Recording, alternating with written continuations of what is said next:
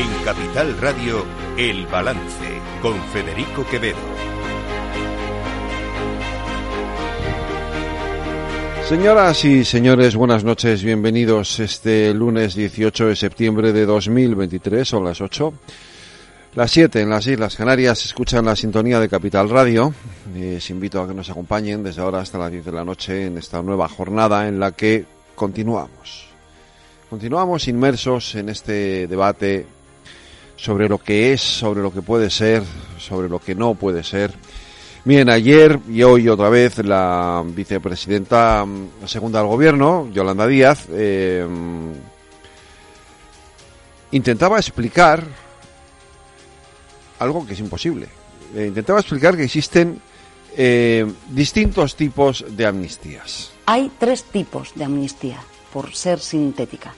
las amnistías, ¿no? Que que facilitan el tránsito, el cambio de régimen político. Es nuestra amnistía del año 77, el cambio de una dictadura a una democracia.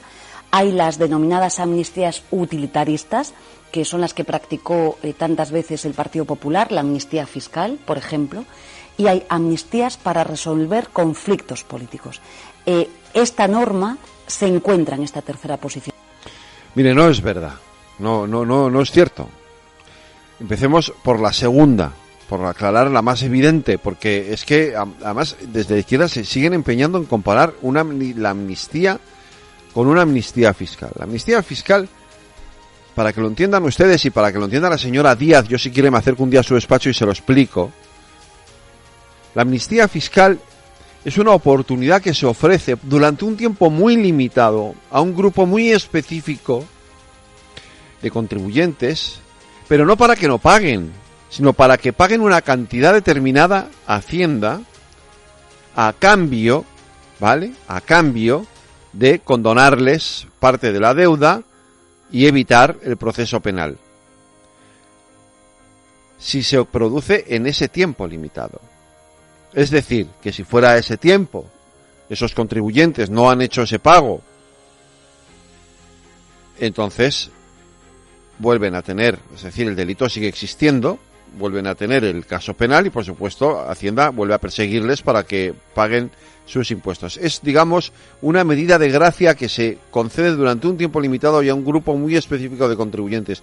No elimina el delito, no elimina el delito y además están obligados a hacer un pago a la hacienda pública. Luego, eh, no hay eh, ni, ni mucho menos un perdón desde el punto de vista económico. Entonces, Aclarado esto, para que la ministra, vicepresidenta segunda del gobierno lo entienda bien, expliquemos de nuevo, otra vez, qué significa una amnistía, ¿vale?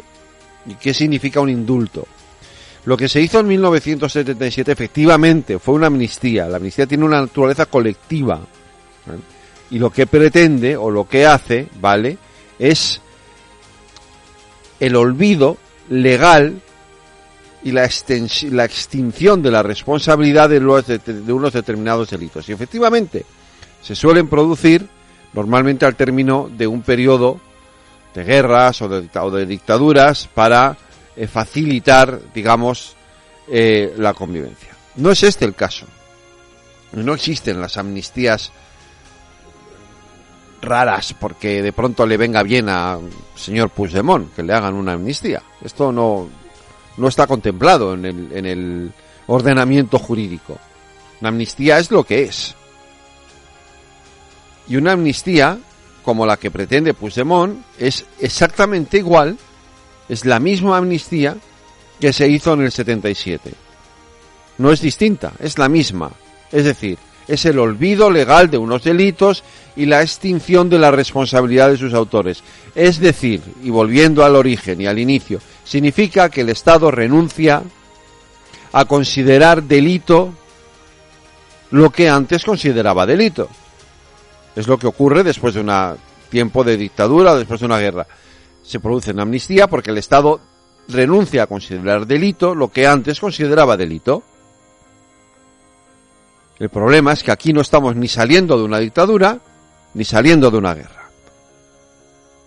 ¿No? Esta es la cuestión. En lo que estamos, en lo que sí que estamos, es en un problema territorial. Y el PP también tiene un problema con esto. porque hay distintas maneras de entenderlo.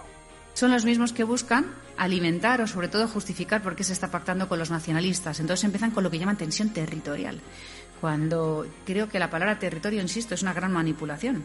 Ya existen las regiones y las comunidades autónomas, no hace falta que nos llamemos territorios. Tensión territorial, ¿sabéis lo que es? Es dame más dinero. Y mi respuesta es no. Si queremos acabar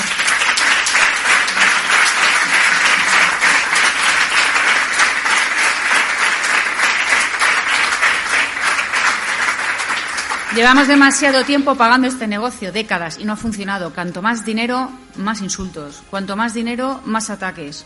No. ¿Queremos acabar con el negocio del independentismo? Pues se le corta el grifo.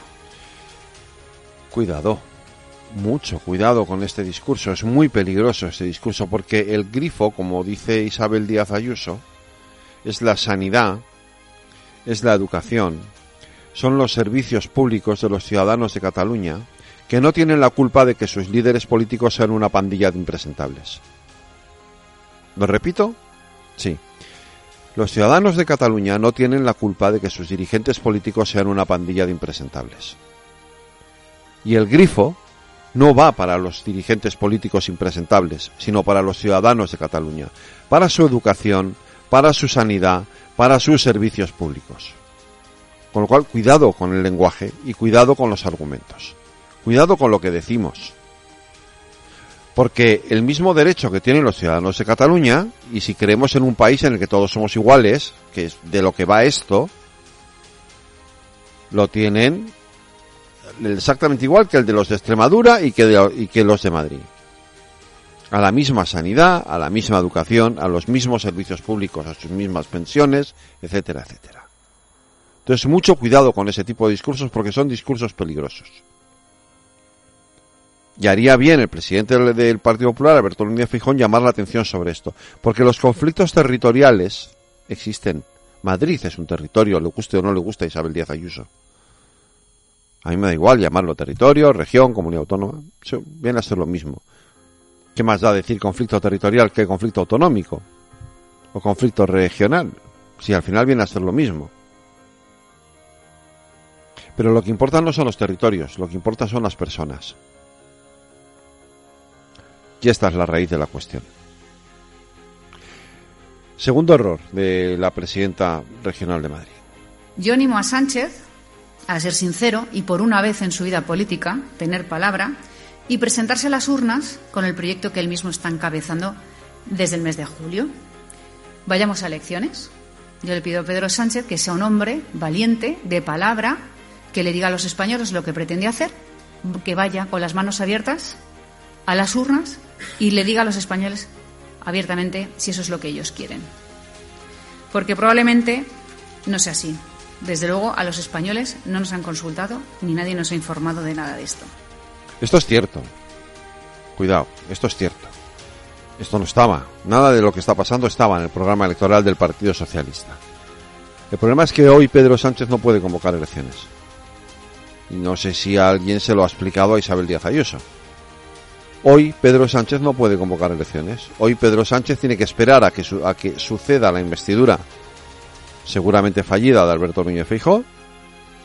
Luego tiene que suceder su investidura y si su investidura es fallida o si él rechaza la investidura, es entonces cuando se pone en marcha el reloj de las elecciones.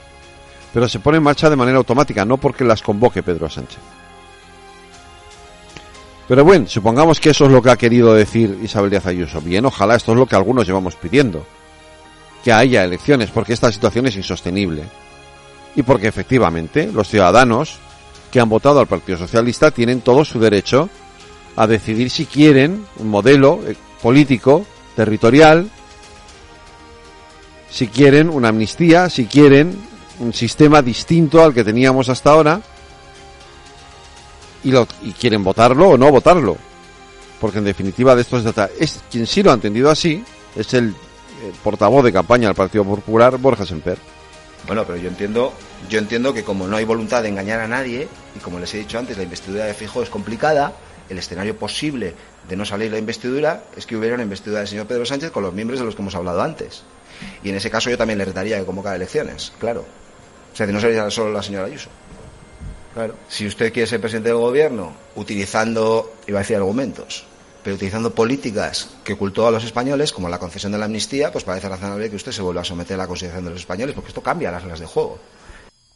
Pero para eso tiene que no salir la investidura. Insisto, no convoca elecciones. Simplemente no sale la investidura. En fin, en los sonidos del día de hoy les voy a poner uno. Eh, confío en que lo entiendan, está en catalán. Eh, se llama Xavier Trias, es un hombre mayor al que él mismo dice que por decir lo que ha dicho hoy le van a llamar gaga o abuelo o cosas así.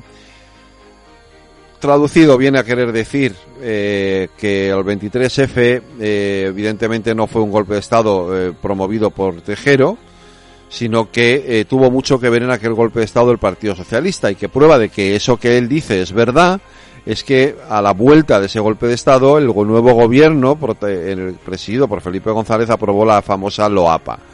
Eh, esto ha generado cierto revuelo hoy, obviamente, como se pueden imaginar, porque claro, eh, en el Partido Socialista no ha sentado nada bien lo de que Trías, que por cierto era aquel señor eh, tan serio y brillante al que algunos proponían que tenía que haber sido alcalde de Barcelona, pues ha dicho esto que miren, yo no me atrevo a calificar las cosas de... pero un poco de barbaridad sí que és. Ahir va haver un cop d'estat, el 23F, que ningú es pot creure que això va ser un cop d'estat del senyor Tejero. Encara, potser encara hi ha alguns innocents que es creuen això. Eh? Vostè creu que el rei estava darrere, per exemple? Home, jo crec que els socialistes estaven darrere. Sí? Del 23F? Oh, i, tant. I tant. Sí, eh? Per Home, frenar el desenvolupament autonòmic. Bueno, és el que va passar. És a dir, què va passar? Pues eh, es va acabar el 23F, escolta, es va canviar el govern i què va fer el primer el Partit Socialista? Pues la LOAPA. Eh? Sap que s'enfadaran, eh, amb això que està dient molts dirigents? Bueno, ja ho saben. Ja ho sé, diran que estic gagà, que estic gran, que dic coses, però, però és evident.